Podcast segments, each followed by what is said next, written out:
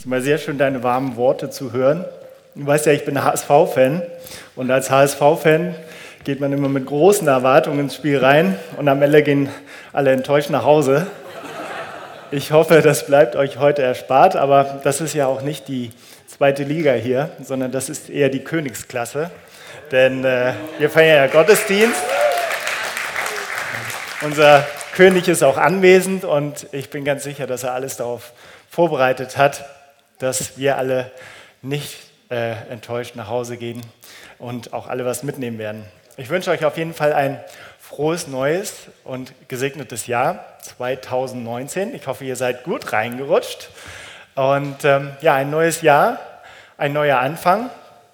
Dieses Jahr wird alles besser oder bleibt doch irgendwie wieder alles beim Alten. Lustigerweise habe ich das gleiche gemacht wie du, Georg. In den letzten Wochen habe ich nämlich so eine kleine Meinungsumfrage gemacht. So, ähm, wie sieht es mit deinen Vorsätzen für 2019 aus? Und ich habe das gleiche festgestellt wie du.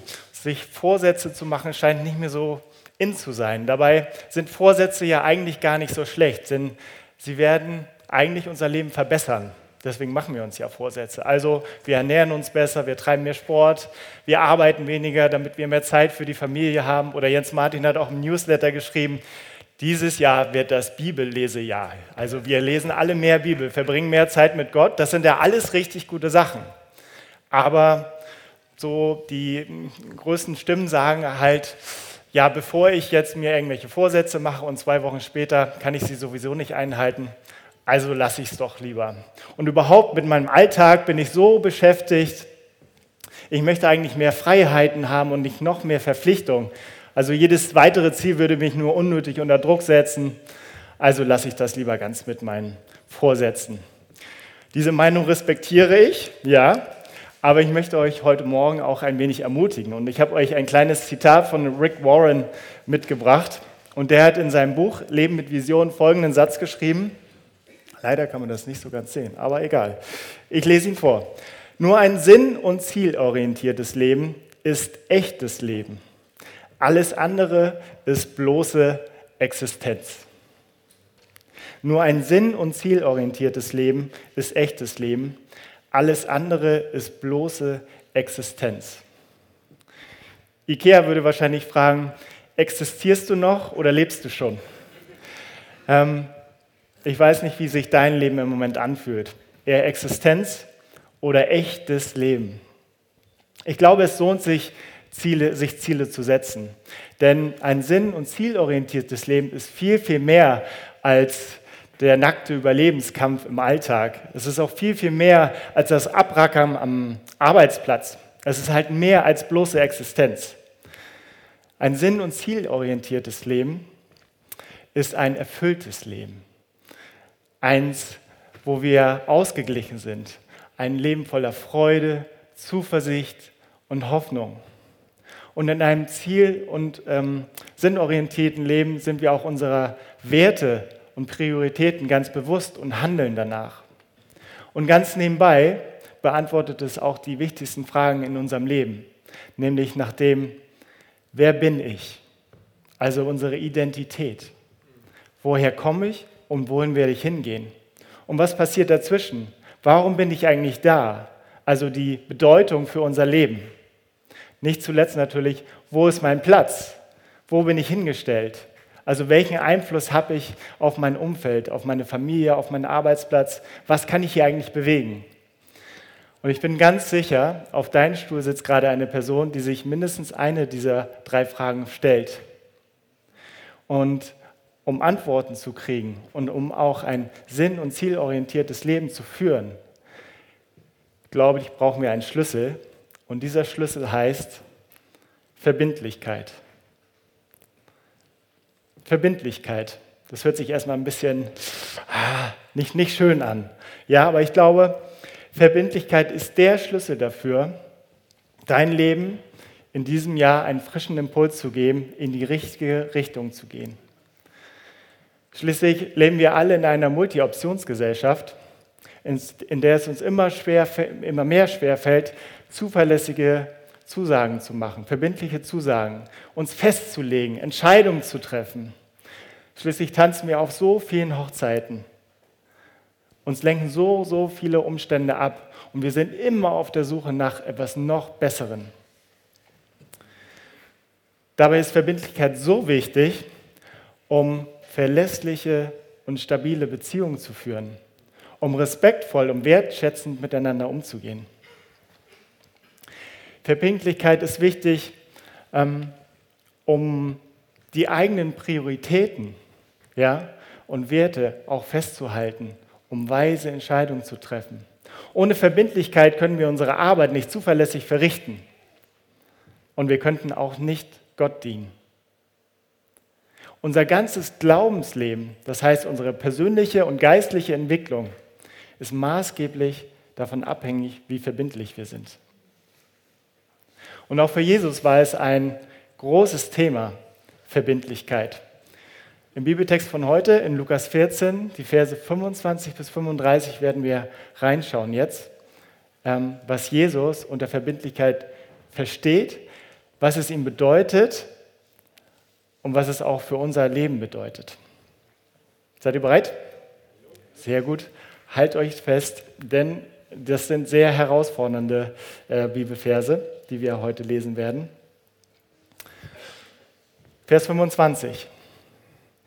Es zog aber eine große Volksmenge mit ihm, und er wandte sich um und sprach zu ihnen, wenn jemand zu mir kommt und hasst nicht seinen Vater und seine Mutter, seine Frau und Kinder, Brüder und Schwestern, dazu aber auch sein eigenes Leben, so kann er nicht mein Jünger sein. Und wer nicht sein Kreuz trägt und mir nachkommt, der kann nicht mein Jünger sein.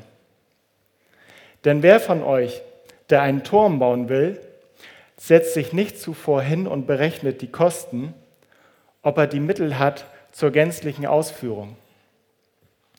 Damit nicht etwa, wenn er den Grund gelegt hat und es nicht vollenden kann, alle, die es sehen, über ihn zu spotten beginnen und sagen, dieser Mensch fing an zu bauen und konnte es nicht vollenden. Oder welcher König, der ausziehen will, um mit einem anderen König Krieg zu führen, setzt sich nicht zuvor hin und berät, ob er imstande ist, mit 10.000 dem zu begegnen, der mit 20.000 gegen ihn anrückt. Wenn aber nicht, so sendet er, solange jener noch fern ist, eine Gesandtschaft und bittet um die Friedensbedingungen. So kann auch jeder von euch mein Jünger sein, der nicht allem entsagt, was er hat. Das Salz ist gut, wenn aber das Salz fade wird, womit soll es gewürzt werden? Es ist weder für das Erdreich noch für den Dünger tauglich, man wirft es hinaus. Wer Ohren hat, soll hören. Vater im Himmel, ich danke dir, dass wir uns heute Morgen versammeln dürfen. Ich danke dir, dass du heute Morgen anwesend bist, denn deine Anwesenheit brauchen wir. Ich danke dir, dass du uns dein Wort geschenkt hast, auch wenn es uns manchmal sehr, sehr herausfordert, so wie dieses Wort.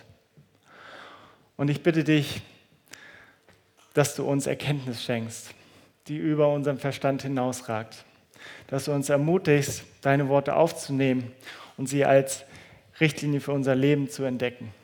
Ich bitte dich, dass du jetzt deinen Heiligen Geist ausschüttest in diesen Raum und die Herzen öffnest, denn wir wollen dich kennenlernen und dir begegnen. Danke, Jesus. Amen. Ich weiß nicht, ob ihr das Raumschiff bemerkt habt, was auf der Anfangsfolie zu sehen war. Genau das. Wer von euch kennt es? Ja, ruft es ruhig rein. Ja, Raumschiff Enterprise, die USS Enterprise. Als kleiner Junge war ich nämlich ein richtiger Fan von den äh, Serien und Filmen von Star Trek, Raumschiff Enterprise. Und mich hat es fasziniert, wie das Raumschiff äh, durch das Weltall gerauscht ist, ähm, um ferne Galaxien zu erkunden, die noch nie ein Mensch zuvor gesehen hat. So heißt es ja in dem Filmtrailer. Und eine Szene hat mich immer ganz besonders fasziniert, und zwar die, in der der Warp-Antrieb gezündet wurde. Ja?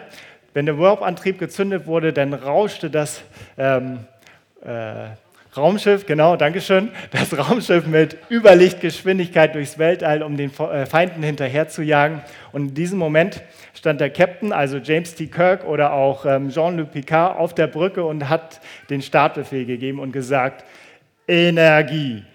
Ja? Ähm, letztens habe ich eine englische Folge gesehen und das war noch viel cooler. Da heißt es nämlich Engage. Und jetzt könnt ihr das auch mal sagen kam noch nicht so ganz rüber. Also entweder seid ihr keine Trekkies oder ihr habt keine Ahnung, ähm, was Überlichtgeschwindigkeit ist. Wer von euch hat eine Ahnung, wie hoch ist die, Licht, äh, die Lichtgeschwindigkeit im Vakuum? Wie viel? 300.000, äh, 300 nee, 300 Meter pro Sekunde. 300 Meter pro Sekunde. Und ihr müsst euch vorstellen, die Enterprise, ja, die fliegt mit Überlichtgeschwindigkeit. Das heißt, sie hat es geschafft, mit 14-fachen Warp-Antrieb ja, ähm, durchs Weltall zu düsen. Das heißt, in einer Flugstunde hat sie 80 Lichtjahre zurückgelegt. 80 Lichtjahre. Wisst ihr, was das ist? Was für eine Strecke? Das ist 5 Millionen Mal von der Erde bis zur Sonne. Und das in einer Flugstunde. Ja, nur mal um die Dimension zu er erkennen. Deswegen mache ich jetzt nochmal das Zeichen und ihr gebt jetzt alles rein. Das ist nämlich ein sehr kraftvoller Ausdruck. Ja? Dankeschön. Wir werden das nochmal üben heute, also gut aufgepasst. Auf jeden Fall, wie gesagt, Engage ist der richtig gute Begriff an dieser Stelle, denn er beschreibt auch genau das, was hier passiert. Engage ist nämlich der englische Ausdruck oder ein technischer Ausdruck für das perfekte Ineinandergreifen von Zahnrädern. Ja? Das heißt, wenn wir den Startbefehl geben, sehr gut, ja, dann werden die Motoren gestartet und erst durch den perfekten, das perfekte Ineinandergreifen der Zahnräder kann die maximale Kraftübertragung passieren ja, und das Raumschiff fliegt mit Überschall oder über ähm, Lichtgeschwindigkeit durchs Weltall. Ähm, das ist auf jeden Fall eine richtig gute Geschichte. Ihr, ähm, das Wort Engage leitet sich ja auch vom Hauptwort Engagement ab. Und Engagement heißt Verpflichtung. Und wir alle kennen ja auch den Engagement Ring, ja, den Verlobungsring. Und dieser Ring bekommt heute Morgen vielleicht nochmal eine ganz neue Bedeutung, denn es ist die perfekte Verbindung zwischen Mann und Frau. Und heutzutage fragen sich ja viele Pärchen, warum soll ich eigentlich noch heiraten? Ja? Wir leben zusammen, wir haben den gleichen Haushalt, wir fahren zusammen in Urlaub, wir teilen das gleiche Bett, aber habt ihr auch die perfekte Verbindung oder hakt es irgendwie im Getriebe? Ja? Keine keine Ehe ist perfekt, das weiß ich. Nicht unter Christen, auch nicht äh, unter Nichtchristen. Aber wir alle sehen uns doch nach einer Ehebeziehung, die von Harmonie und Liebe getragen ist. Und deswegen sprechen wir auch von der, in der Bibel oder im biblischen Sinne vom heiligen Bund der Ehe. Das ist das Versprechen, was Mann und Frau sich geben. Ja? Und nicht nur sich, sondern auch Gott. Denn das ist ein Bund, der geschlossen wird, der nur, den kein Mensch wieder trennen darf. Das heißt, ich werde dich lieben in guten wie in schlechten Zeiten, bis dass der Tod uns scheidet. Gut, sehr gut. Ja, also mehr Verbindlichkeit geht eigentlich nicht. Mehr Verbindlichkeit geht eigentlich nicht. Und ich kann aber gut verstehen, ähm, dass das viele Paare auch abschreckt. Und so hübsch und äh, intelligent und äh, wertschätzend und liebevoll meine Frau auch ist, mir fällt es nicht immer leicht, sie so zu lieben, wie sie es verdient, ähm, ihr treu zu sein, sie zu beschützen und zu versorgen. Das ist einfach nicht so ganz einfach.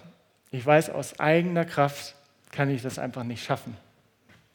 Und deswegen müssen wir erkennen, dass die Partnerwahl die zweitwichtigste Entscheidung in unserem Leben ist. Die Partnerwahl ist die zweitwichtigste Entscheidung in unserem Leben. Die wichtigste Entscheidung in unserem Leben ist die Entscheidung für Jesus. Denn auf dieser Entscheidung bauen sich alle unsere Beziehungen auf. Sie ist unser Beziehungsfundament. Und deswegen möchte Jesus, dass wir sagen, Jesus, du bist meine größte Liebe. Das ist die erste Bedingung, die er an seine Nachfolger stellt, die wir in unserem Text finden werden. Und sie steht im, er drückt das ganz krass im Vers 26 aus. Dort sagt er, wenn jemand zu mir kommt und hasst nicht seinen Vater und seine Mutter, seine Frau und Kinder, Brüder und Schwestern, dazu aber sein eigenes Leben, so kann er nicht mein Jünger sein. Als ich diesen Vers gelesen habe, dachte ich so, ich schlage die Bibel wieder zu. Meine Eltern sitzen in der zweiten Reihe. Dass die noch hier sitzen, finde ich ganz beachtlich. Ja. Ähm, meint Jesus das ernst? Ich soll meine Eltern hassen? Ich soll meine Ehefrau und mein Kind hassen und mich selber verleugnen? Wie passt das zusammen mit dem vierten Gebot? Du sollst deine äh, Eltern achten und ehren. Oder in Epheser 5 lesen wir, ähm, der Ehemann soll seine Frau ähm, lieben, so sehr wie er sich selbst liebt. Das passt doch irgendwie nicht zusammen. Und es lohnt sich hier auf die genaue Bibelübersetzung zu gucken, wie das Wort hassen ähm, zu verstehen ist. Denn das Wort hassen hat hier nicht die emotionale Bedeutung von ich hasse dich, sondern es hat die Bedeutung von weniger lieben. Und dann macht das schon ein bisschen mehr Sinn. Und das passt auch mehr zu den Bibelversen und auch zu dem Wesen Gottes, wie wir ihn kennengelernt haben. Denn wir glauben ja an einen Gott, der nicht hasst, sondern der die Liebe in Person ist. Nur durch seine Liebe sind wir überhaupt fähig, Nächstenliebe zu praktizieren. Nur durch seine Liebe, die er an uns weitergibt, können wir Menschen lieben und ihnen dienen. Ja?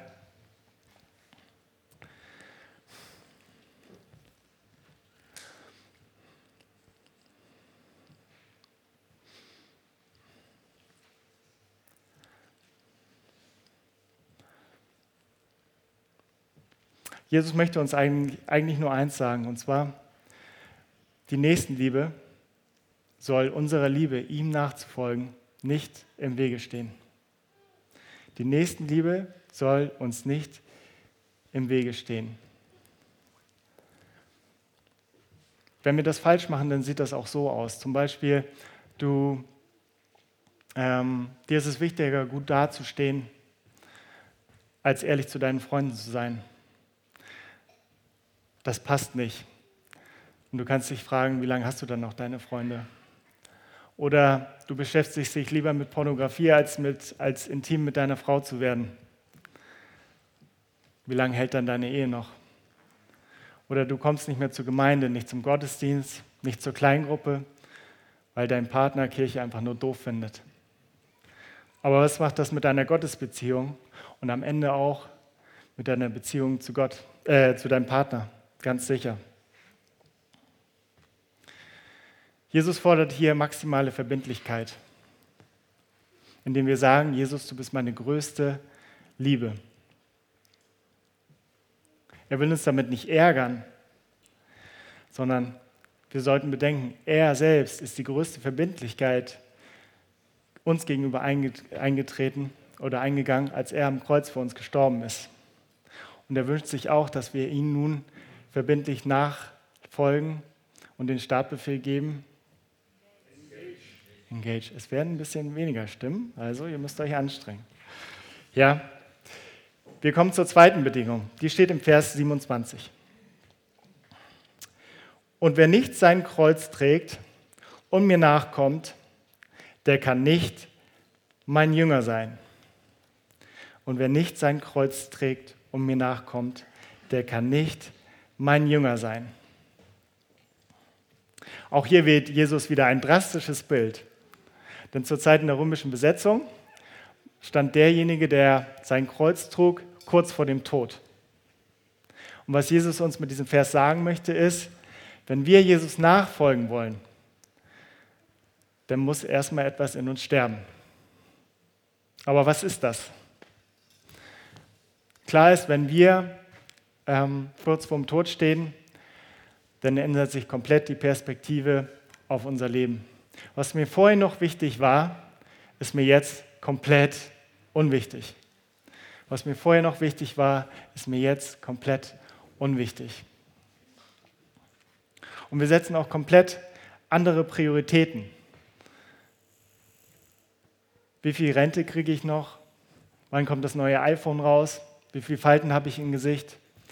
Alles unwichtig. Auf dem Weg zur Kreuzigung gibt es keine Eitelkeiten, kein Materialismus, kein Kommun äh, Kommunismus, ich das schon gesagt, Kapitalismus, kein Prestige und kein Status.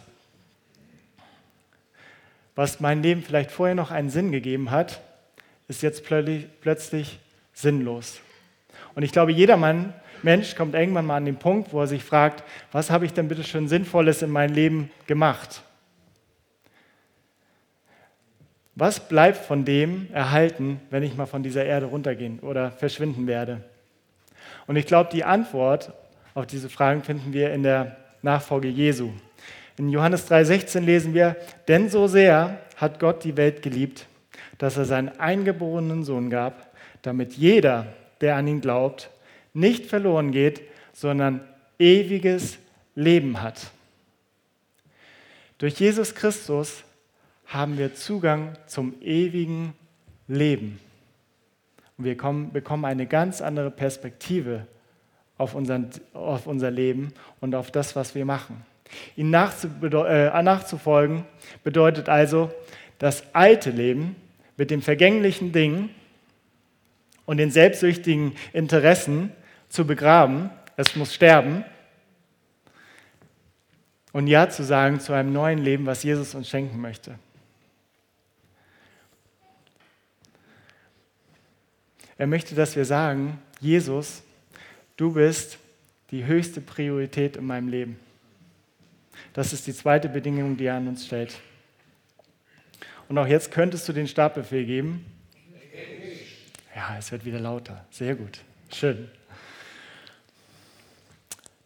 Die dritte Bedingung, die steht im Vers 33. So kann auch keiner von euch mein Jünger sein, der nicht allem sagt, was er hat.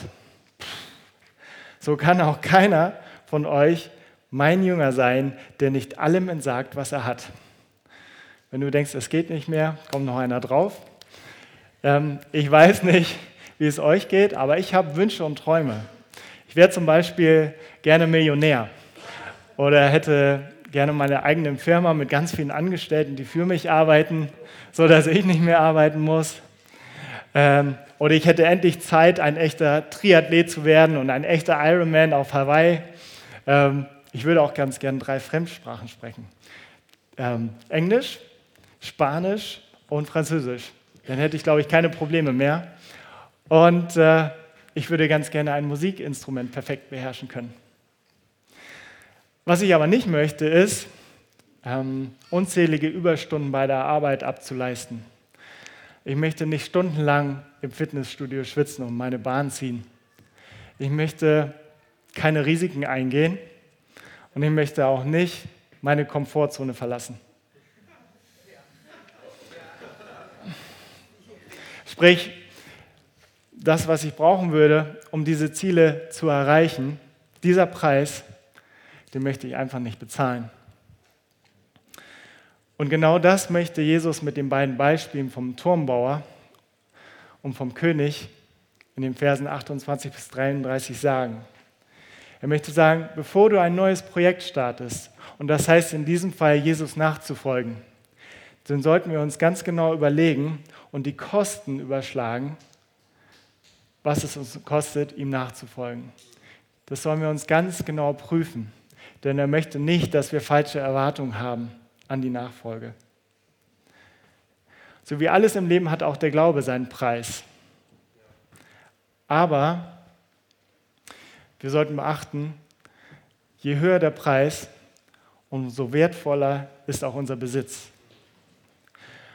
Und das ist die dritte Bedingung, die Jesus an uns stellt.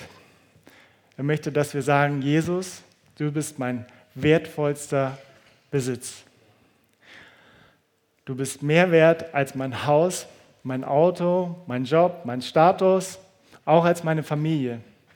Denn das sind alles Dinge, die wir verlieren können, die vergänglich sind. Aber eines bleibt. Und das ist das Geschenk, was Jesus uns schenkt. Das heißt, wenn wir sagen, du bist das Wertvollste in meinem Leben, macht er uns die anderen Dinge nicht streitig, sondern er ergänzt sie. Indem wir sie an, oder ihn als an Nummer eins stellen, werden wir ein erfülltes Leben haben. Auch da könntest du den Startbefehl geben. Sehr gut. Verbindlichkeit also. Ich hoffe, das ist so ein bisschen angekommen, worum es bei dem Thema geht. Und du hast vielleicht gedacht am Anfang, so Verbindlichkeit, ja, können wir ganz gut zu Gesicht stehen. Ähm und wenn ich das dadurch lernen kann, dass, indem ich dir nachfolge, Jesus, dann let's go, lass es gerne mal angehen dieses Jahr. Womöglich denkst du jetzt aber, nachdem du diese drei Punkte gehört hast, hm, wenn das der Maßstab ist, Jesus, dann such dir mal lieber jemand anderen. Das kann ich sowieso nicht einhalten, wie mit meinen Vorsätzen. Such dir mal lieber jemand anderen. Du und ich, wir werden es wahrscheinlich nie hinkriegen, Jesus die gleiche Verbindlichkeit entgegenzubringen, wie er sie uns entgegengebracht hat. Das ist auch gar nicht das Ziel. Es ist nicht das Ziel, ähm, alles einzuhalten und zu machen und zu tun. Aber wichtig ist, dass wir das angehen. Und Jesus sieht genau, dass du nicht perfekt bist. Und deswegen bist du, legst du ihm auch so sehr am Herzen. Ja? Und weil du ihm am Herzen legst, möchte er deine Lebensbereiche aufräumen. Er möchte, dass du ein erfülltes Leben führst dass du stabile und gesunde Beziehungen führen kannst. Und wenn du dir Ziele setzt oder sagst, ich möchte Jesus nachfolgen, dann denke zwar groß, aber fang klein an. Denn wenn du klein anfängst, dann kannst du das, was du machst, auch verbindlich machen. Sonst sitzen die Erwartungen so groß und du wirst es einfach nicht schaffen. Also fang klein an, Denk aber groß, denn auch Jesus denkt groß von dir. Er sieht Sachen in dir, die hast du noch gar nicht entdeckt. Ihm nachzufolgen heißt also nicht, jetzt mit allen sozialen Kontakten, die du jetzt hast, abzubrechen, ähm, der ganzen gesamten Familie und den Freunden mit dem Hammer des Evangeliums einen überzubraten oder sich im Kloster zu verstecken. Ihm nachzufolgen heißt, offen zu sein, dass er dich verändern kann, dass er dein Inneres verändern kann. Denn er möchte, dass du das Salz dieser Welt bist, wie es in Vers 35 heißt. Das heißt, du bist nicht länger eine Mutter oder ein Ingenieur, ein Veranstaltungstechniker, eine Krankenschwester, die irgendwie nebenbei Christ ist, Du machst nicht länger dann einen Job, sondern du bist Christ, der seine Berufung ausführt. Du wirst am Arbeitsplatz die Atmosphäre positiv verändern. Du wirst deine Mitmenschen besser machen und sie werden dich besser machen. Du wirst zum Ermutiger. Du arbeitest mit Leidenschaft. Das Geld verdienen wird nicht mehr das höchste Ziel sein sondern dein höchstes Ziel wird sein, Menschen zu lieben, ihnen zu helfen, ihnen zu dienen. Und Gott wird dich dabei segnen, weil du ein Segen sein wirst. Das Geheimnis ist, je mehr du Jesus liebst, desto mehr wirst du auch deinen Ehepartner lieben. Und je mehr du dich von ihm leiten lässt, desto besser wirst du auch deine Kinder erziehen können und ihnen ein Vorbild sein können.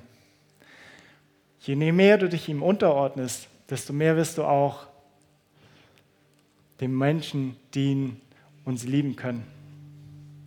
Auch die, du nicht so gerne magst. Und je mehr du ihm nachfolgst, desto erfüllter wird dein Leben werden. Schließ jetzt einmal die Augen.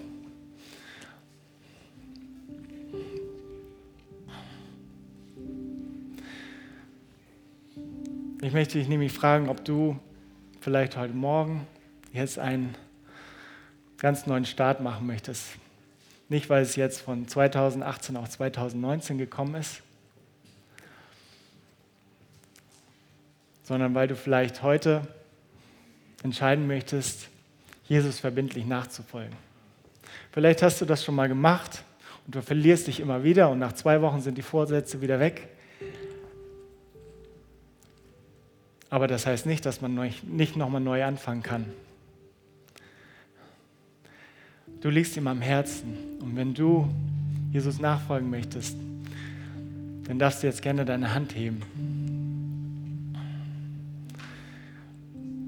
Und die Hand wird er sehen und er wird sich freuen. Denn er hat Großes mit dir vor. Nicht nur in diesem Jahr, sondern auch im nächsten, dein ganzes Leben bis in alle Ewigkeit. Dankeschön für deine Hand. Dankeschön.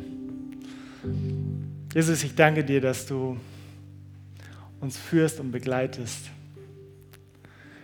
und dass du uns so liebst, wie wir sind. Dankeschön, dass deine Geduld mit uns unermesslich ist. Und auch wenn wir mal vor dir weggelaufen sind und uns nicht finden lassen, du wartest immer noch treu auf uns. Und dafür danke ich dir, dass du unser Leben verändern möchtest. Dass du der Retter bist, den wir für unser Leben brauchen. Dass du uns unserem Leben einen Sinn gibst.